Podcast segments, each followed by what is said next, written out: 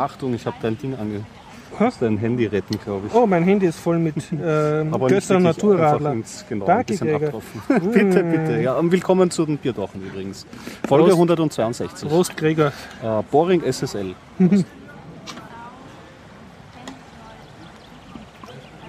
Ich trinke heute ganz ökologisch doppeltes Braunschweiger doppeltes Segelschiff Mummelbier Wow. aus einer Flasche mit das schaut, richtig, schaut richtig schick aus. Ja? Habe ich geschenkt bekommen von meiner Schwester und die jetzt geschenkt bekommen von irgendwelchen Besuchern aus Deutschland, Braunschweig. Hm, wie, sch- Schmeckt wie, übrigens sehr gut. Kannst Ja, du einen schmeckt machen. Ist ein bisschen dunkel. Ja, ist kräftig auf jeden Fall. Und nach dieser Werbeeinleitung ja, geht es weiter. Sie mit, hören den ähm, Biertaucher Podcast, Folge 162. Genau. Das Ganze mit freundlicher Unterstützung von Bukonic.com, der Internetagentur aus Österreich, aus Graz, vom Jörg. danke an dieser Stelle. Dem Schenker von Regenschirmen. Ja, ja, danke, danke nochmal. Und äh, wir freuen uns auch sehr über, unsere, über die andauernde Flatter-Unterstützung. Es sind mehr geworden. Also wir Wirklich? wurden zweimal geflattert, aber ich habe die. Leute noch nicht zuordnen können. Super, danke Leute. Wir Außer den Bernd Schlapsee. Vielen Dank, Bernd. ja, wir können es gut brauchen in nächster Zeit.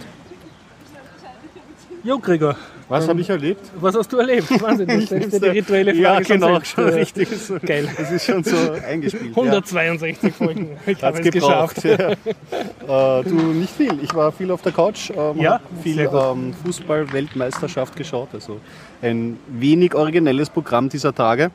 Aber ich kann ein bisschen berichten über eine Serie, die ich gesehen habe, nämlich Girls und habe so ein paar Tech-Meldungen aufgeschnappt. So zwei Google News und eine News, die sich um, den, äh, über, um die Verschlüsselungssoftware Trusted, äh, Trusted Disk, äh, TrueCrypt, ähm, ist ein Nachfolger für TrueCrypt. Okay, Verschlüsselungssoftware. Ja.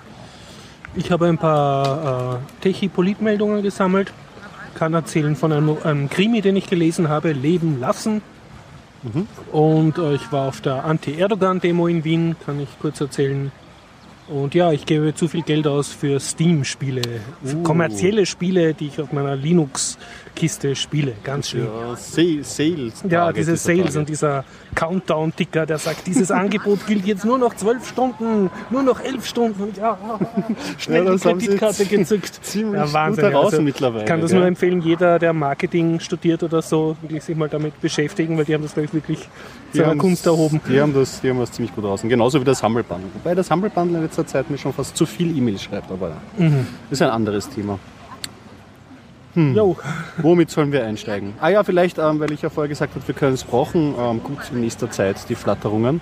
Äh, eine kleine News ähm, von der Software, die wir zur Produktion ähm, unseres Podcasts verwenden, auf Phonic, ja. äh, wird ja in Graz entwickelt und sie haben dieser Tage ein ähm, Bezahlmodell eingeführt, äh, Oh. eingeführt, ein Freemium-Modell. Das bedeutet, Äh, es ist kostenlos zwei Stunden Podcast oder zwei Stunden Audio zu produzieren pro Monat. Und gibt man, geht man über dieses Limit, haben sie so ein Pricing-Modell eingeführt, aha, da, welches sich wie folgt zusammensetzt. Warte, ich habe das mir nämlich Ach schön, das Ding hat es mir natürlich vollkommen zerhackt, das Pocket. Naja, Bottomline ist, äh, wenn, denn die nächste Stufe, die man dann, wenn man bezahlt, sind glaube ich neun Stunden Pro äh, Monat. pro Monat für 9 Euro. Mhm. Also 1 Euro pro. Und dann steigert sich das dann immer, bis es dann in der höchsten Kategorie äh, kann man sich das dann äh, mit Ihnen persönlich aber ausmachen. ich kann mir ja, ich mit meinem Account kann zwei Stunden pro Monat machen und du mit deinem kannst zwei Stunden pro Monat machen. und Ja, ich kann mir aber beliebige E-Mail-Adressen und neue Accounts anlegen, oder? Ja, aber das ist nicht sehr freundlich. Also ich würde die Leute schön, schön unterstützen. Außerdem ist unsere Kriegskasse ja eh gut gefüllt. Derzeit Und- ist sie gefüllt, ja, aber wenn wir da. Ja, eine andere Möglichkeit ist, wir können es natürlich auch wieder ähm, selbst äh, Ja, schauen wir mal. Wir Ja, ja, Und du findest auf jeden Fall, das ist eine, eine nette Firma. auf jeden Und Fall. Dem Service haben wir ja sehr profitiert. Wir haben ja den Programmierer Folgen, ja. kennengelernt auf dem Barcamp. Äh, Da war er dort ähm, beim äh, Audiobot-Workshop. Ah, Und das ist, sind, sind echt äh, schlaue, Mhm. nette Jungs. Den Brit Love unterstützt die auch. Und ich glaube, es ist eine gute Geschichte, einfach die Mhm. zu unterstützen, weil sie auch wirklich einen ja, guten Service. Ich meine, es ist eines der besten Web-Services, die ich benutze. Allein von der Aufschlüsselung und was sie alles bieten, die Hochlademöglichkeiten, dass es gleich automatisch wird. Also Ja. rein zeittechnisch erspart uns das wahnsinnig viel. Ich muss, kann auch stolz berichten, dass das jetzt funktioniert, dass Auphonic direkt auf dem Biertaucher YouTube-Channel äh, ein Video postet. Also ich Ah, muss die schön. Videos nicht mehr selber schneiden oder machen. Das Video besteht halt nur aus einem Standbild Mhm. von so einem Lautsprechersymbol von Auphonic, ist mir aber auch wurscht. Aber das Schöne ist, er postet für mich auf YouTube. Ja. Und zwar, das habe ich ein bisschen befürchtet, ich habe ja ein also Google-Konto mit mehreren YouTube-Kanälen und er postet gleich in den richtigen Kanal rein. Also Mhm. das hat funktioniert. Gut. So viel zu Auphonic. Ich hoffe, Sie haben äh, kommerziellen Erfolg und werden Ja. weiter bestehen. Ich muss mich bei dir bedanken übrigens für Mhm. den Sendetipp äh, Rick und Morty. Ah ja, genau, hast du da angeschaut? Ja, man sieht meine Augenringe. Ich habe natürlich dann, ah, nur noch eine Folge, oh, es ist schon Mitternacht, ach, Mhm. eine geht noch. Ja, genial. Ist gut, gell? Ja, ja, also Ja, ja. Biertaucher Folge 161 hören, da spricht der, erklärt der Gregor, warum das gut ist und jetzt in der 162er bestätige ich, dass das wirklich gut ist. Sehr gut, sehr gut. Absoluter Schaubefehl, weil eh kostenlos Ja, es ja. ist kostenlos anschaubar Adult Swim. auf äh, Adult Swim. Man muss einfach Rick und Morty eingeben und dann kommt man auf die Seite und es ist auch nicht allzu sehr versteckt. Mhm. Ja, und Also ich würde auch sagen, ein würdiger Futurama-Nachfolger. Ja, kann man, kann man schon sagen. Schlägt Auch auf jeden genug Fall in Intelligenz drin, dass einem nicht fad wird und so. Es ist schon sehr erwachsen. Das Zeichenteam ist ein bisschen verbannt mit den Leuten, die äh, Adventure Time machen. Finn and Jacks Adventure Time, kennst du das? Mhm. ist ein anderes Format, aber ist relativ äh, vom Zeichenstil ähnlich, aber andere Thematik. Aber ich fand das auch einfach äh, erfrischend. Seit Mhm. langem wieder mal so eine Comicserie, die wirklich so kracht. Ein bisschen sich was anderes traut als halt dieser typische äh, Family Guy Humor, wie Ja. er jetzt halt überall, der auch lustig ist, aber naja. Vielleicht schon ein bisschen Wobei so der, halt der gedienter total ist. dekonstruierte Familienvater ist natürlich auch so, zieht sich durch. Was mir sehr gefallen hat, da war eine so kurze Sequenz, ich weiß nicht mehr in welcher, da geht der Rick und dann die, die Tochter, der, die, oder die Enkeltochter Summer. Mhm. Also ganz am Schluss essen es dann lauter Pillen und, und machen, tun so Bodybuilding machen und dann verdreschen es lauter Leute, die es nicht mögen. Und das Ah, ja, ja, ist genau, ziemlich richtig. politisch eindeutig, wen halt die. Wen sie dann vermöbeln. Ich Ja. kann mich erinnern. Das war die Folge, wo er, glaube ich, gegen den Teufel Genau, ja. antritt. Das war ein ganz schöner, auch eine schöne Referenz auf den Film Needful Things, äh, Stephen King Verfilmung. Der Film von Stephen King, den kann man vernachlässigen, aber die Folge Ja. ist lustig. War eine, eine hübsche Aussage, wo die Summer im, beim Teufel arbeitet und dann checkt er, dass sie weiß, dass er der Teufel ist und sie sagt, ja, es macht ja eh nichts aus, weil alle Summerjobs sind irgendwie Ausbeutung. Also kann man da McDonald, gleich kann sie gleich für den arbeiten. Teufel arbeiten und er ist wenigstens nett zu ihr. So, Ja. Sehr Und am geil. Ende macht er ja so eine Art äh, Apple-Laden auf, oder? Ja, ja, einen schwarzen Rollkragen? Das ist auch Geil. super. Ja, ich fand es auch wirklich, wirklich zum Lachen. Ja, na, danke für den Tipp, also Mhm. wirklich extrem kultig. Gerne, gerne. Ja, soll ich gleich mal starten? Oder Ja. nein, oder ja, doch. Also, was habe ich mir da aufgeschrieben? Zwei kleine Google News, die kann man immer am Anfang reinstreuen. Das ist nämlich, äh, das erste wäre, mh, dass Google ein Modul spendet, ein Apache-Modul für den Webserver Apache, Ja, nämlich das Speedy-Modul oder SPDY. Modul. Speedy, ja, richtig. Das ist ein Modul, das das ähm, HTTP-Protokoll ähm, verbessert oder eigentlich ähm, ersetzt. Also das Transfer auf dieser Ebene setzt das ein und ähm, ist dazu da, dass Webseiten schneller deliefert werden können, also schneller Also ausgeliefert werden. Google hat jetzt sozusagen dem Apache-Projekt, was ja voll frei lizenziert ist, wenn ich das genau Kopf Apache-Lizenz habe, hat, ja, also äh, hat einen, einen Code geschenkt und der ist jetzt auch frei. Richtig, genau. Damit können sie jetzt machen, was sie wollen. Und Damit kann jetzt auch Facebook seine Services verbessern. Richtig, richtig. Und das BDY, ich meine, das gibt es jetzt schon einige Jahre und das Modul, Mhm. ich probiere es hin und wieder aus, ist auch, ähm, soweit ich das beurteilen kann, stabil. Wobei ich komischerweise mit MediaWiki in Kombination habe ich da ein CSS-Auslieferungsproblem. Keine Ahnung, woran das liegt. Aber äh, prinzipiell funktioniert das äh, sehr gut und es schafft halt diesen Geschwindigkeitszuwachs, indem er die Header reduziert und ähm, eben Latenzen vermindert, indem man mehrere TCP-Verbindungen äh, in einer TCP-Verbindung mehrere Datenströme ähm, ähm, reinpackt und priorisiert. Und es gibt auch äh, Server zum Push, ähm, zum Client-Push-Funktionalität. Und äh, viele dieser Eigenschaften, die dieses Protokoll aufweist, das war- wird auch in die nächste HTTP-Version ähm, übernommen. Also alles in allem ist das einfach so. Ich sage ja immer, große Also Google macht die Konzerne, Welt ein bisschen besser. ja, große Konzerne muss man ihren Daten ermessen, das war mal eine gute Tat. Das Hangeln wir uns zur nächsten, die ist schon ein bisschen mh, vielleicht schwammiger oder unverständlicher oder ich weiß nicht, neutraler zu betrachten, weil Google entwickelt jetzt eine eigene SSL-Bibliothek. Boring SSL wird ähm, die Ja. nennt sie sich. Und äh, zurzeit äh, haben sie schon einen eigenen Satz für Patches für OpenSSL und arbeiten noch am OpenSSL-Projekt mit. Und diese Arbeitsweise wollen sie jetzt, ähm, diese Patches wollen sie jetzt in eine eigene Codebasis einfließen lassen. Und jetzt haben wir halt drei, also äh, drei Projekte. LibreSSL, das ist ein Fork von OpenSSL. Und Google bemüht sich halt, dieses Boring SSL, wie sie es nennen, ähm, wird kein vollkommener Ersatz für OpenSSL sein und deswegen nicht als Fork zu betrachten. Aber so Technologien wie Chromium, der Browser oder andere Androids oder solche Technologien, die werden halt dann ähm, wahrscheinlich in Zukunft auf Boring SSL setzen. Und sie versprechen natürlich, und das muss man sich dann halt in weiterer Folge anschauen, dass sie aber weiterhin Patches an OpenSSL zurückfließen lassen. Hm. Du, solange es frei lizenziert ist, Tja, das ist die gute Frage, ja. Ich- über man gar nicht. Das, das weiß ich. Es gibt ein, ähm, ein Git-Repository, aber unter welcher Lizenz? Oh ja, doch, da steht's. Der Code soll unter der ISC-Lizenz stehen, einer abgewandelten ähm, BSD-Lizenz, Mhm. die unter anderem für Bind und OpenBSD eingesetzt wird. Naja, Wenn's eine. BSD-Lizenz, ja. Naja. Ich Ja, sehe gerade so ein, so ein neues Marketingmodell, dass eine Firma, die auf sich hält, dann irgendwas, was eh schon seit Jahrhunderten funktioniert, dann neu implementiert, aber mit dem eigenen Namen, also praktisch um den eigenen Markennamen in die, in die Entwickler-Community so, zu pushen. Das ist jetzt die der Republika- Biertaucher, die Bier, der Biertaucher Printbefehl. Oder? Ja, ja, und das noch, noch dazu in Kombination mit diesen Sicherheitstechnologien. Man Mhm. sieht jetzt, dass sich so private Firmen darum bemühen, Ja. sich da einen Namen zu machen. Wie bei der Republika, wo der David Hasselhoff aufgetreten ist, war ja auch im Namen dieser amerikanischen Mhm. Ja, ja. Äh, Security-Firma. Und eine andere Story, die ich noch im weiteren Laufe erzählen werde, äh, fährt auch in diesem Fahrwasser. Na gut, dann streue ich mal meine Kleinmeldungen ein. Jetzt nachdem mein Bier nicht mehr ganz so ver mein, mein Telefon nicht mehr ganz so verpickt ist mit Bier, dass das Touchscreen wieder läuft. Das heißt, er hat Grip bekommen. So, was haben wir da? Ja, Katzenvideo-Verschwörung, virales Marketing für, Frack, äh, für Fracking.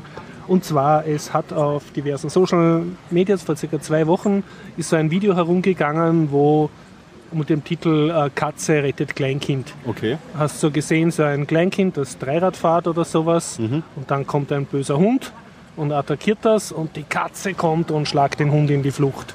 Okay, Und- das funktioniert natürlich sowas im Internet. Katze plus Lebens also so Ka Rettung. süße Ka- Kampfkatze ist- ja, ja. besiegt Killerhund und rettet Klingt süßes danach, Baby. das Und da war jetzt äh, äh, ein Link, also auf heise.de Telepolis.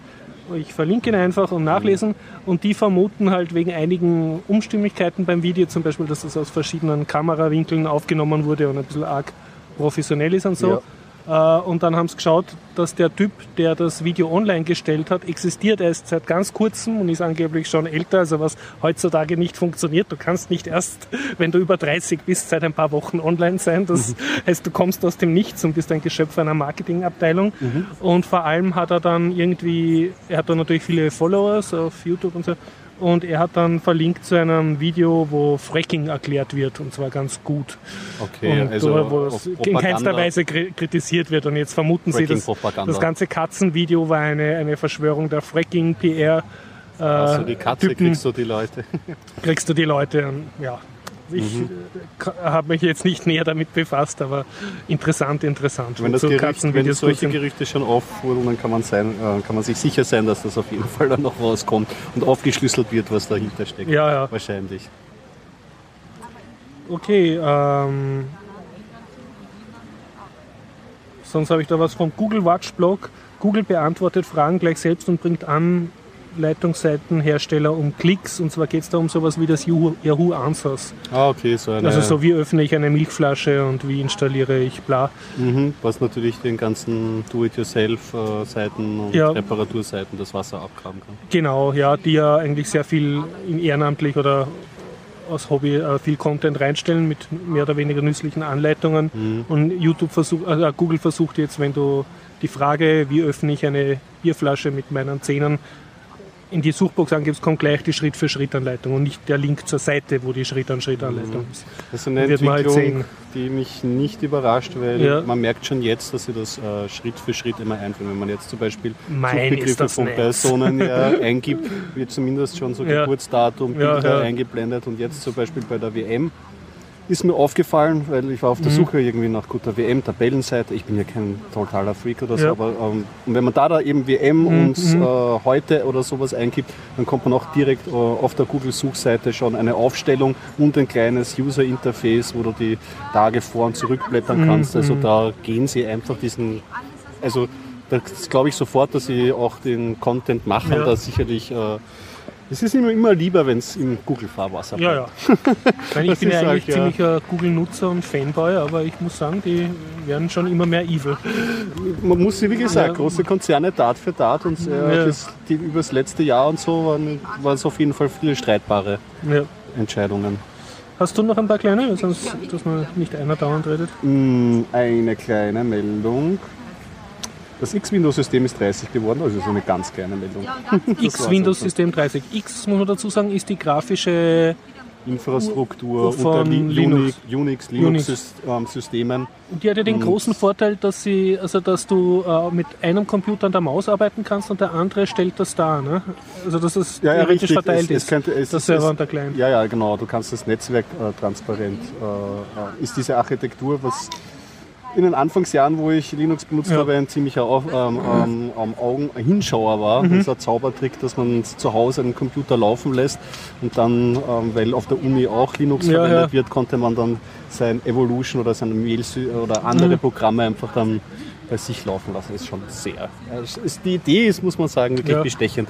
Leider halt durch Virtualisierung und andere Konzepte Mhm. oder na, eigentlich nicht äh, Virtualisierung, sondern VNC und solchen Sachen. Äh, weiß man nicht und bei, äh, ähm, weiß man nicht, wie sinnvoll das halt heutzutage noch ist, das auf diese Weise zu lösen, beziehungsweise sind wir jetzt eh am Sprung zur neuen Generation Wayland und Co. Also Ding. Wird man sehen. Jo, ah, wird 30, genau. Ja, Also Happy Birthday. dann habe ich eine Meldung äh, zum Thema Happy Birthday, habe ich schon letzte Folge angekündigt. XCOM Ah, UFO ja. ist genau 20 Jahre alt geworden, ist Mhm. 1994 rausgekommen und es gibt jetzt so ein, so wie heißt das jetzt, heißt das Open XCOM? Ich habe es in der letzten Folge schon angeteasert, aber dann nicht mehr wirklich drüber geredet. Also es gibt jetzt einen Nachbau in freier Software, mit dem du das Original XCOM spielen kannst. Du brauchst aber die Originalfiles für die Mediainhalte, also für die Sprites und Mhm. Musik und, und Geräusche. Ist das so ähnlich wie bei Doom, oder? oder nein, Wo du auch diese WAV-Files Oder war das brauchst, bei ja, ja. Quake, glaube ich? Ja, oder so. Doom und Quake, ja. Quake, ja. Und äh, die kannst du aber sehr einfach besorgen, entweder auf Steam für 3 Euro kaufen Mhm. oder du googelst danach. Es gibt genug Seiten, wo die einfach als Abaddon war. Ah, Einfach drauf ja, sind. Auf, auf Regal, okay. ja. Und es ist auf der äh, Seite also von OpenXCOM jetzt eine, ähm, eine Anleitung, wie du das genau installierst. Also du ladest den frei lizenzierten äh, Code runter vom Programm und dann äh, ist ein Unterordner und da ladest du gewisse, äh, gewisse Ordner von dem äh, Non-Free-Content hinein. Und dann hast du eben ein, ein Spiel und kannst äh, das Original XCOM auf moderner Hardware spielen, auch unter Linux. Und die Version ist jetzt eben 1.0 geworden, also ist jetzt sozusagen sehr herzeigbar. Und sie haben diverse Verbesserungen zum Original gemacht. Das Original war nämlich nie vollständig bugfrei. Also auch nach allen offiziellen Patches hat es, war zwar spielbar, aber es Aber hat es immer hatte noch Fehler. Bugs gehabt. Und die, die haben es größten, also die lästigsten haben es beseitigt. Sie haben das modfreundlich gemacht, dass du jetzt äh, relativ leicht modden kannst. Also eigene Levels erstellen. Ja, oder die Grafiken austauschen oder Okay. was auch immer. Also du hast eine Basis. Und ich hoffe sehr, dass es irgendwann ein, ein Content Pack gibt, also dass sich irgendwelche äh, Grafiker mit Herz der Sache annehmen und sozusagen die Sprites selber nachzeichnen oder dass du dann wirklich ein komplett freies UFO hast. Mhm. Also wo auch die, der Content sozusagen frei ist, die, die, das Mhm. Artwork. Ja, Und äh, ja, und was äh, sehr schön ist, das Original war damals äh, festgelegt auf die damalige DOS-Auflösung von 640 x 400, glaube ich. Und du kannst jetzt eben große Auflösungen einschalten. Und das habe ich dann auch gemacht, aber das funktioniert nur sehr beschränkt gut. wieso? Ähm, also das Spiel gliedert sich in mehrere Phasen. Du hast zum Beispiel so eine rotierende Erdkugel, da siehst du halt, wo gerade ein UFO abgestürzt ist oder äh, wo du halt äh, Soldaten hinschicken musst, um, um was zu untersuchen. Dann hast du ein Basisscreen, wo du so eine Basis bauen kannst aus Modulen mhm. und wo du auch forschen kannst und Leute anheuern und, und Sachen verkaufen und entwickeln. Und dann ähm, gibt es den 3D-Kampf, also den taktischen Kampf, wenn deine Soldaten zu einem Ort geschickt wurden, wo UFOs sind oder wo Außerirdische sind. Und ähm, wie soll ich das sagen? Äh, die meisten Screens im Spiel, also zum Beispiel ein Screen, der dir anzeigt, äh, wie viel jetzt ein, eine Basis kostet oder wie viel jetzt eine, diese Forschungseinrichtung kostet oder halt so ein kleiner Textscreen, ist ja mit einer gewissen fixen Fontgröße damals für 640, also für diese Auflösung mhm. gemacht worden. Und wenn du jetzt eine zu große Auflösung einschaltest, ich habe vielleicht mal auf die 1029, ja, dann bleibt der Textscreen, der skaliert nicht gescheit, sondern der, du hast dann ein briefmarkengroßes Fenster, oh. wo du versuchst, äh, was, was steht da, was muss ich klicken? Okay, das ah, ist dann, noch nicht, ja, das, das ist dann ganz schlecht und anderes, zum Beispiel diese 3D-Erdkugel, die du auch drehen kannst, mhm. skaliert wieder gut. Also das ist, ich, ich habe ein bisschen gebraucht, bis ich dann draufgekommen ist, am besten man lässt die Grafikeinstellungen genauso, wie sie sind mhm. und sagt, das Spiel ist 640 x 480, aber dafür halt auf Fullscreen, dann sorgt ja deine Hardware dafür, dass das schön gezoomt wird und in der Auflösung ist es super spielbar. Mhm. Und was mich sehr überrascht hat, ich habe natürlich gleich losspielen müssen und gleich seine Mission gemacht und ein paar Soldaten so auf eine Terrormission geschickt und ja. da wahnsinnig schwer, das Spiel. Also das Original, einer der äh, Bugs im Original war auch, dass egal welchen Schwierigkeitslevel du eingestellt hast, das war immer das leichteste. Und das wurde dann erst durch einen Patch gefixt. Ja. und, und jetzt ist es halt wirklich schwer, wenn du schwer einstellst. Mhm. Und äh, das Spiel ist wahnsinnig gut gealtert. Also natürlich äh, eine, eine also die, die, Grafik ist eine ISO-Grafik 3D, also in mhm, den Battlescreens von schräg um und du kannst jetzt die Landschaft nicht rotieren. Also das ist der Winkel ist gleich und, ja. und die Auflösung ist natürlich auch nicht berühmt, aber die Atmosphäre, die zwischen Grafiken. Also es wird zum Beispiel immer dunkel, wenn deine Soldaten nichts sehen und du, sie hören aber, was passiert. Und ab und zu blitzt dann kurz der Schirm auf und du siehst was und dann ist wieder dunkel. Also, ja, also das ist richtig das Feel, Feeling wie im Alien. Eine rundenbasierte Strategie, wo du dann. Aber mit, mit Horror und, und du bist und deine mhm. Soldaten sterben der Reihe nach und ah, nur noch ja, zwei übrig. Es hat nicht umsonst eine eingeschworene Fan-Community. Ja. Und, und dieses auch, Feeling Leute, die voll wieder auf. Jack the Lions, glaube ich, auch ja. mögen, die sind, glaube ich, so Ja, ja überhaupt die, die rundenbasierten, rundenbasierten Taktiker. Mhm. Und ja, extrem gut gemacht. Und was mir auch so imponiert hat, ähm, es ist rundenbasiert, aber du hast zum Beispiel Sachen, du schießt mit einer Flammen, also mit so einer Kanone, die, die Brandmunition hat, schießt du wohin, dann fängt dort die Umgebung zum Brennen an mhm. und dadurch erhält sie sich, aber für ein oder zwei Runden oder du kannst so ein, so ein Leucht, ähm, chemisches Flair ja. wohin werfen, dann ist dort Licht und du siehst die Aliens, dann kannst du einen mhm. Soldaten hinschicken, der hebt das auf, dann wird es wieder dunkel und dann wirft er das wieder woanders hin. Also du mhm. kannst dich sehr gut mit dem Licht spielen ja. und, und, wirklich gut gemacht. Und es hat auch mehrere also Ebenen, also diese ISO-Grafik ist, ist glaube ich, also kannst du mehrere Höhenstufen einschalten und ja, das ist sehr, sehr beeindruckend. Ja, und da gibt es ja in dem Zusammenhang ja auch gleich News mit dem Steam Summer Sale, oder? Genau. Also es gibt, äh, äh, UFO hat immer Nachfolger inspiriert oder MeToo-Produkte. Mhm. Und eines sehr schönes, das ist jetzt schon länger online, das ist ähm, UFO Defense heißt das, glaube ich. Okay. Das ist ein, ein komplett free, äh, freies Projekt. Das Spiel ist auch schon sehr spielbar, aber ist noch nicht 1.0, also noch nicht fertig. Und das basiert auf der Quake Engine. Mhm. Also das kann man sich downloaden und spielen unter Linux. Und jetzt, ähm, was du ansprichst, ist ein kommerzielles Spiel von Fireaxis, von äh, Sid Meier's äh, Firma. Und die haben ähm, vor zwei Jahren, glaube ich, für Windows und, und Apple, glaube ich, herausgebracht einen Nachfolger.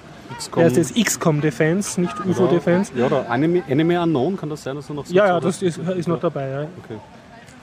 Und ähm, das ist halt mit moderner 3D-Grafik, aber im Prinzip das mhm. Spielprinzip von damals und ein bisschen verändert halt. Und da ist jetzt heute die Linux-Version rausgekommen worden, also rausgelauncht worden und ist jetzt auf Steam für 10 Euro ja, es wird ja langsam, oder? Civilization ist draußen, ja, also man kann jetzt draußen. Also ich glaube, es ist auch sehr viel der Unity Engine zu verdanken, weil die ja deployed ah, auf Linux. Auf ja, ich genau. weiß es nicht, aber ich merke es nur so, dass sehr viele Spiele, die mit Unity gemacht sind, kommen dann auch auf Linux heraus. Mhm. Ja, also schöne, ein schöner Sommer für Gamer wird es. Sehr gut, sehr gut.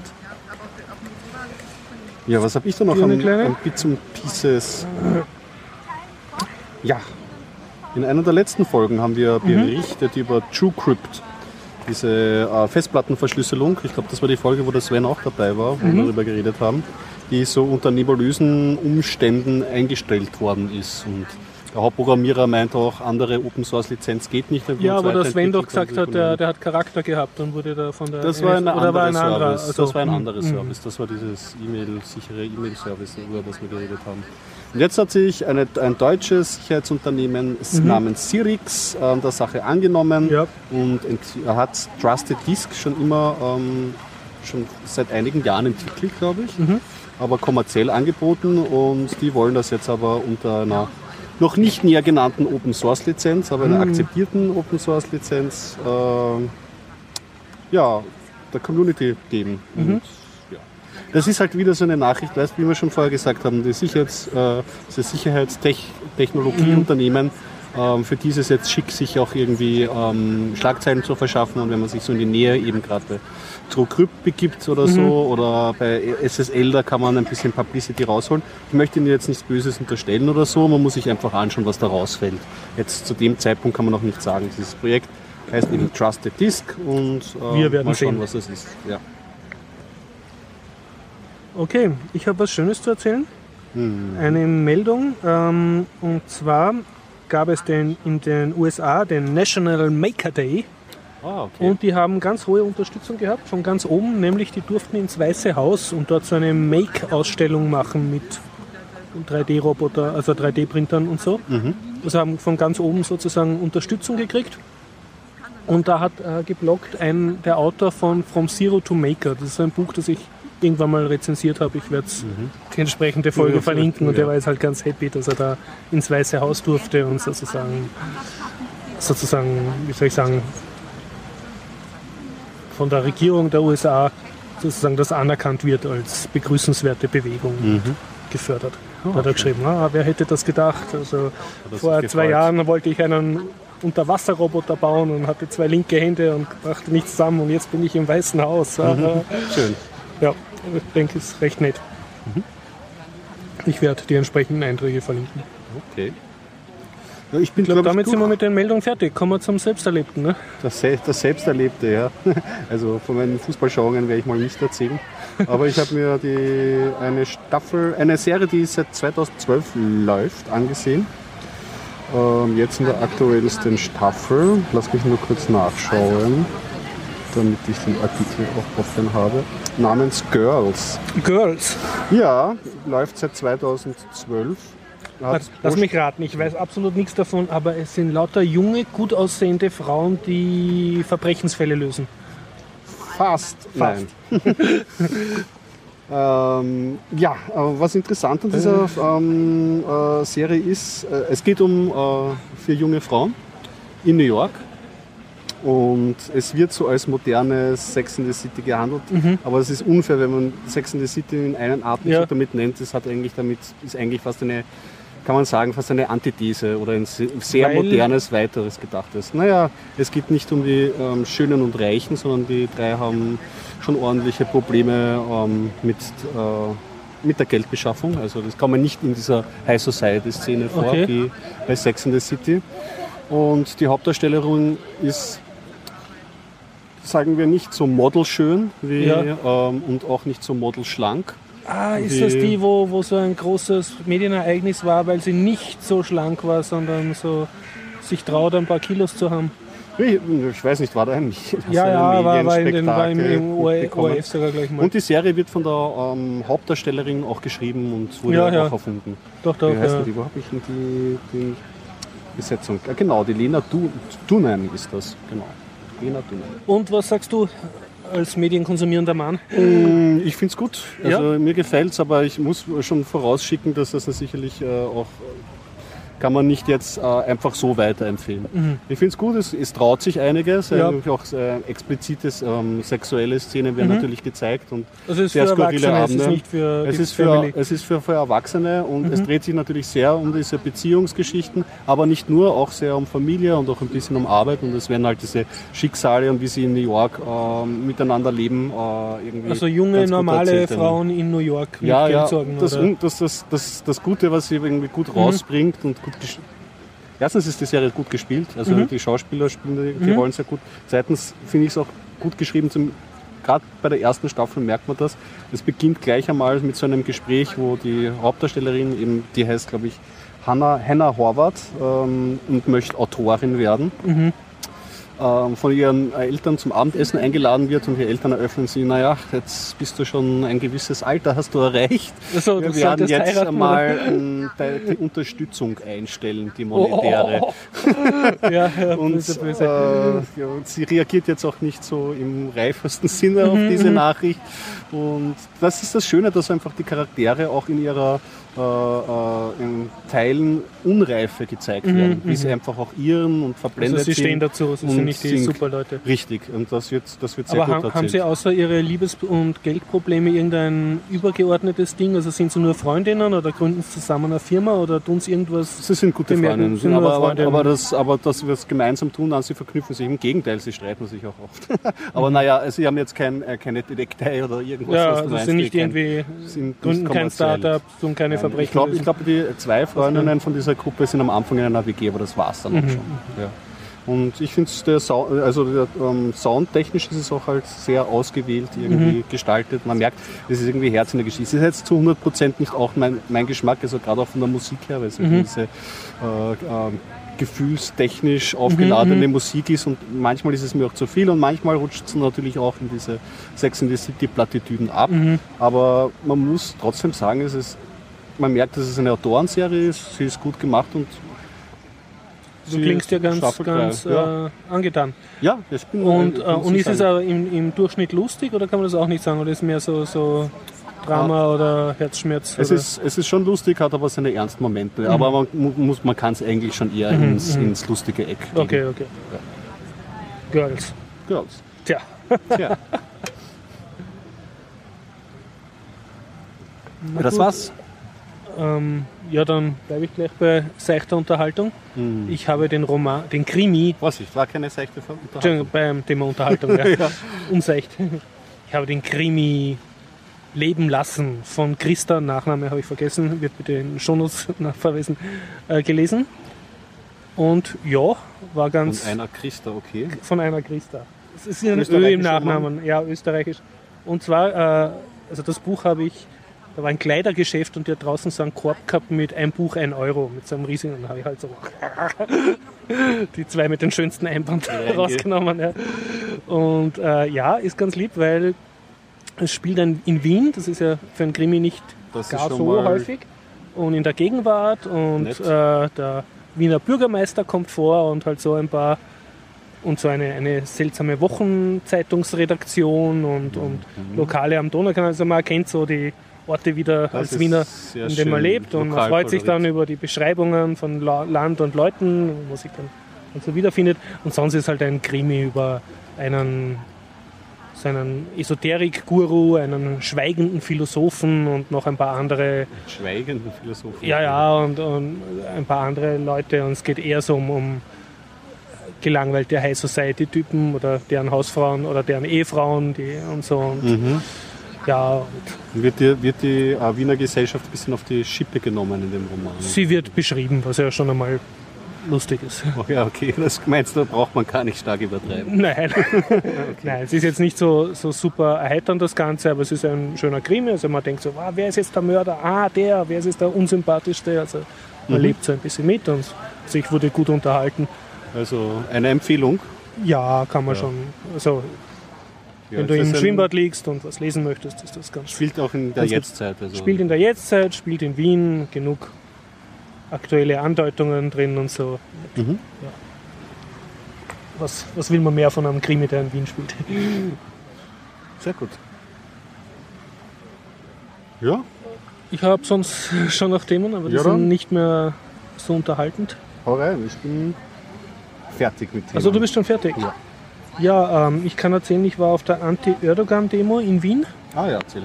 Ähm, ja, ich war nicht die ganze Zeit dort, sondern nur einmal ein, eine halbe Stunde. Da war, war ich noch zu früh und dann etwas zu spät.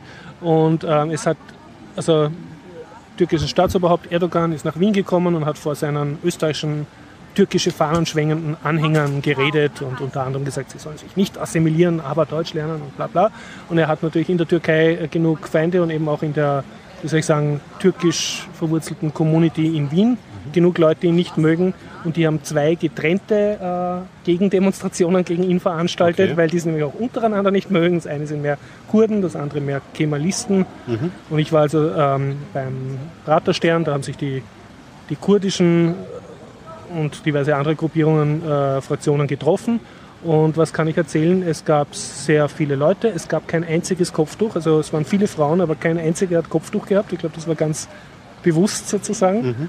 Und äh, die Plakate waren größtenteils auf Türkisch, ganz wenige auf Englisch und Deutsch. Da war dann so sein Gesicht, also Erdogans Gesicht durchgestrichen oder stand Erdogan go home oder Erdogan Mörder oder so. Aber vorwiegend. Okay, Und auch die Ansprachen waren größtenteils auf Türkisch. Also ich habe jetzt nicht genau verstanden, worum es ging, aber man Mhm. hat gesehen, dass sehr viele Leute da waren. Und also Okay, das so sozusagen eine gut besuchte Demo- in der, dass es eine Zivilgesellschaft gibt, auch in den, im Bereich der Wiener, wie soll ich sagen, der Wiener türkischstämmigen Bevölkerung, die sich da artikuliert. Okay, Mehr, mehr kann ich eigentlich noch gar nicht drüber sagen. aber du warst dort und hast es gesehen, okay. Aber Ja. hat man irgendwas, irgendwas über die andere Demonstration gelesen oder hast du von der noch was mitbekommen, über diese Paralleldemonstration? Äh, welche meinst du, ist die, die am Ring von die Antik äh, oder die Pro? Nein, nicht die äh, Pro, die andere gegen. Nein, habe ich, äh, ich habe nur in, im Standard haben geschrieben, warum die nicht vereint waren und dann haben die gesagt, ja, sie können mit einigen Positionen nicht mit von den Typen am Praterstern und ich nehme jetzt einmal an, da ging es um, weil die halt hauptsächlich Kurden waren und das andere halt türkische Nationalisten, aber halt nicht Erdogan, sondern andere und die mögen sich halt nicht. Mhm. Okay. Ja, aber ja, da kann ich jetzt echt, müsste man den Garib interviewen, der kann sicher mehr zu dem Thema sagen. Der hat sich sicher gut informiert, ja. Ja, ihn habe ich nicht getroffen dort. Aber vielleicht, es waren so viele Leute, vielleicht habe ich ihn nicht gesehen. Mhm.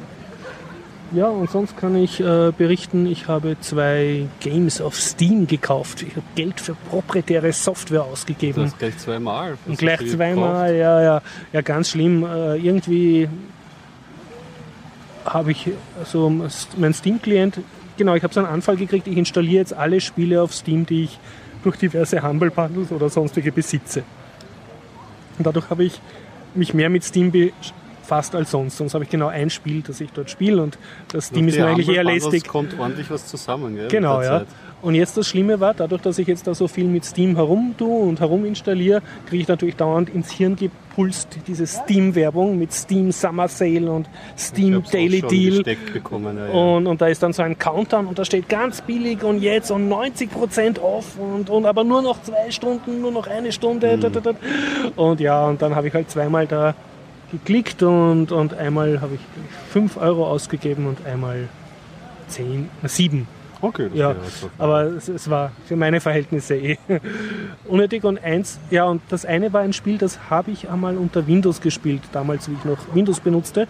Und das heißt Democracy. Und ich mag auch den Entwickler, der hat ein paar Spiel, Spiele gemacht, die ich gern habe, unter anderem äh, Gratius Space Battles. Ich glaube, von Democracy habe ich mir mal so einen Trailer angeschaut auf Steam, das ich Ja. interessant fand.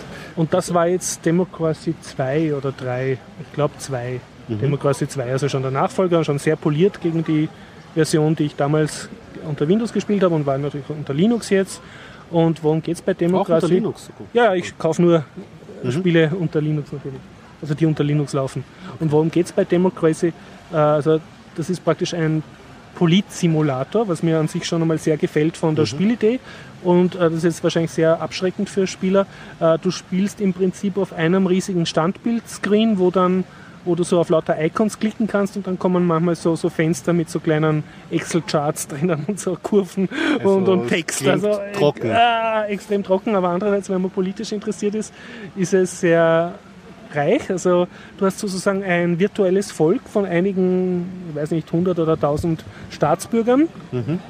Und die äh, gehören alle gewissen Interessensgruppen an. Also sie können sowohl Eltern sein, als auch konservativ, als auch Motorradfahrer, als auch Die verschiedenen äh, Ausprägungen ja. dann, Und ja. also je, ein, ein, es gibt nicht die Motorradfahrer und die Patrioten, sondern jeder hat, jeder hat mehrere Sachen gleichzeitig und auch unterschiedlich auf einer Skala von 0 bis 100 Prozent. Also er ist Also ein bisschen mehr konservativ, als er Öko ist und ein bisschen mehr bla.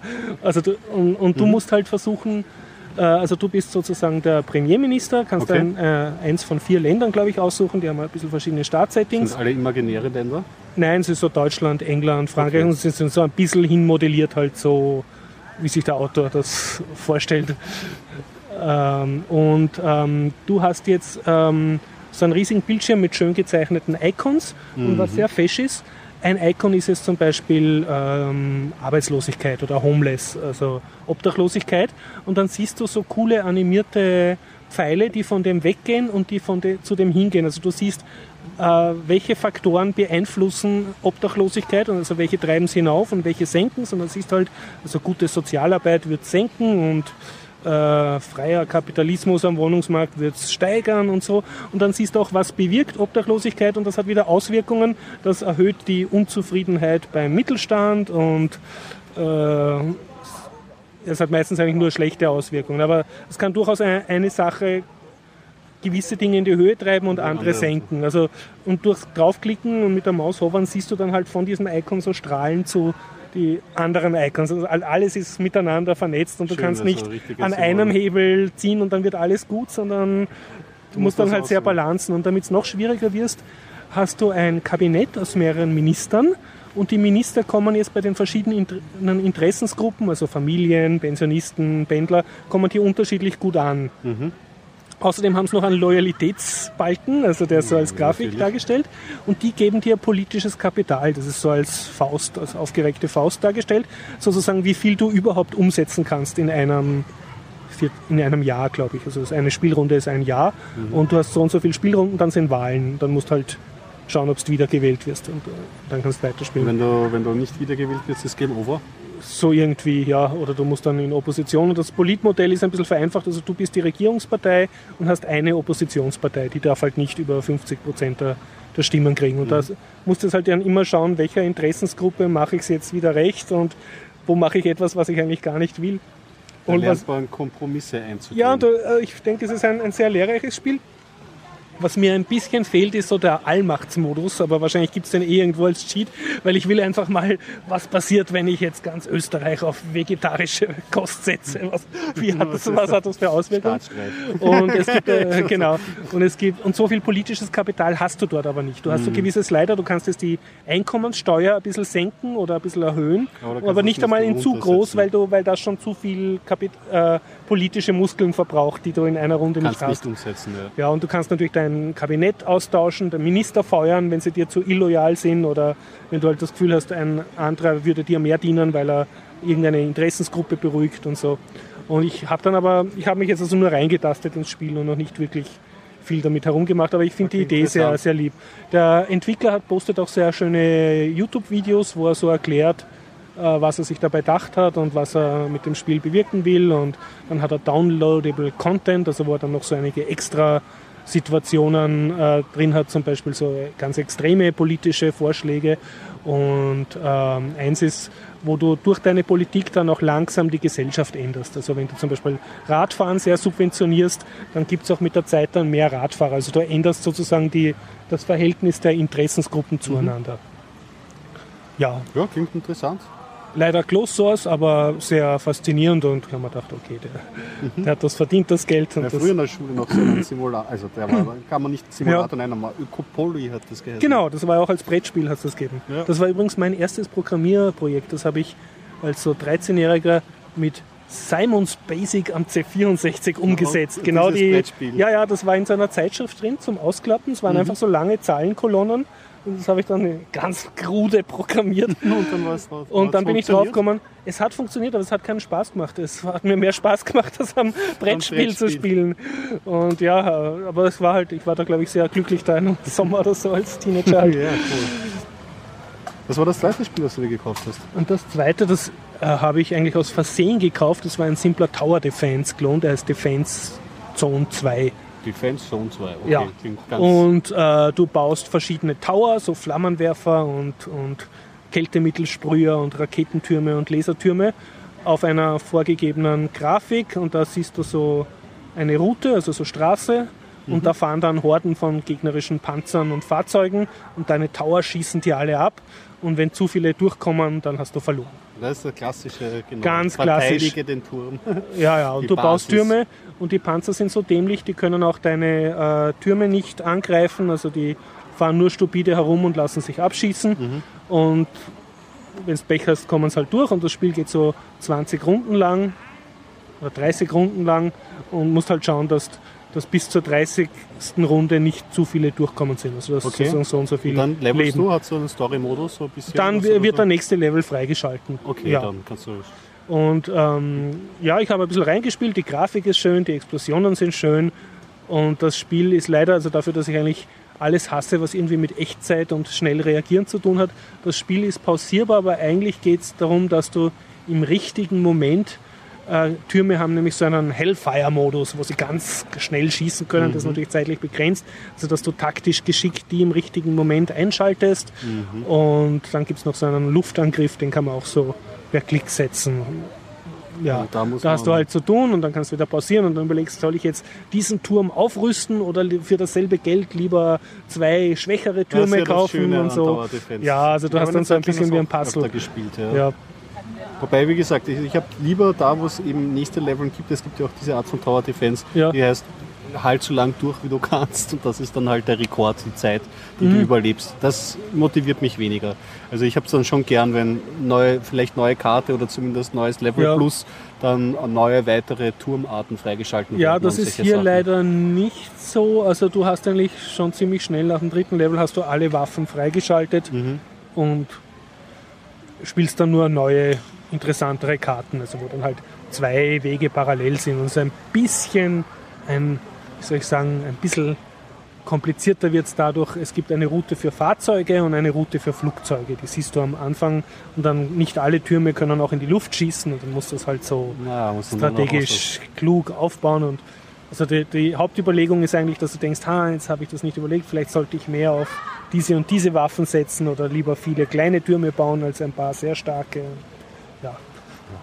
Ich muss gestehen, also zu meiner großen Überraschung habe ich das wesentlich mehr gespielt als das Democracy, weil halt so, dass wenn man müde Das ist ist oder so- schlecht gelaunt oder auf einen Anruf wartet, ach, eine Partie geht sich schon aus. Das ist so Coffee Break Ja, ja. das kann man dann schön zwischendurch reinschieben. Man kann es abspeichern und so. Ja. Gut. Aber im Wesentlichen ha habe ich eigentlich Lust gekriegt, mir jetzt mit Python wieder mal ein eigenes Tower Defense zu programmieren, einfach für mich selber. Tower Defense Engine gleich. Ja, irgendwie, weil, weil mich halt so viel jetzt gestört hat, was das nicht kann und was das schlecht macht. Aber es ist so optisch hübsch. Cool. Na gut, Haben wir sonst noch was? ich bin durch. Jo, ich habe glaube ich auch nichts. Na dann würde ich sagen, schön war's. Bis nächste Woche und Sie hören im Anschluss den, ähm, den Index vom Bitcoin Update.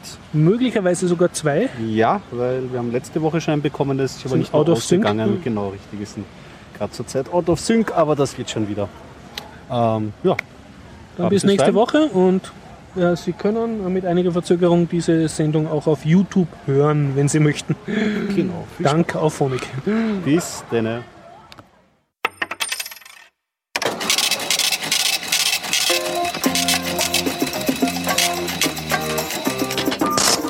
US-Regierung versteigert Bitcoins. Bitcoin Core Version 092 veröffentlicht. Gigahash.io erreicht 50% der Hashleistung. Und Zahlungsanbieter Digital River nimmt Bitcoin auf.